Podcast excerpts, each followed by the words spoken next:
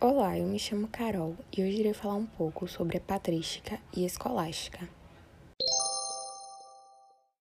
Começarei falando sobre a patrística. E então, o que foi a patrística? Bom, a patrística se trata de um pensamento filosófico que surgiu no período de transição da Idade Antiga para a medieval, que tinha como principal característica a expansão do cristianismo na Europa e o combate aos hereges.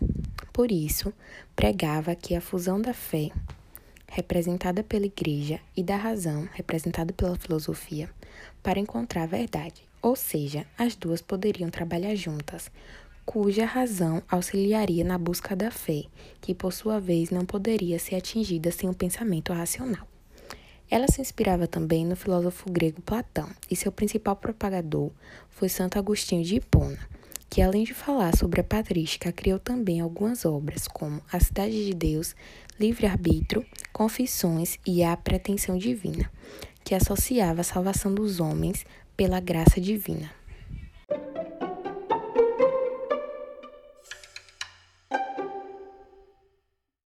E em continuidade a essa linha de pensamento, temos a escolástica, que é uma corrente filosófica que surge no século IX e se estende até o século XVI pela Europa.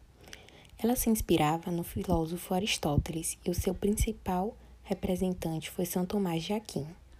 Sendo dividida em duas matérias, a trivinho e quadrivinho, onde a trivinho ensina sobre a gramática, a retórica e dialética, e a quadrivinho fala sobre aritmética, geometria, música e astronomia. A escolástica, através do racionalismo, tenta explicar a existência de Deus, do céu e do inferno, como as relações entre o homem, a razão e a fé.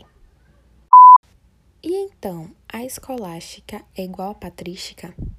Basicamente, sim. O que vai diferenciar é o período em que elas surgem e alguns conceitos, mas ambas falam sobre a conciliação entre a fé e a razão. Esse foi o podcast de hoje, galera. Obrigada por me acompanhar até aqui. Espero ter ajudado. Tchau e até a próxima.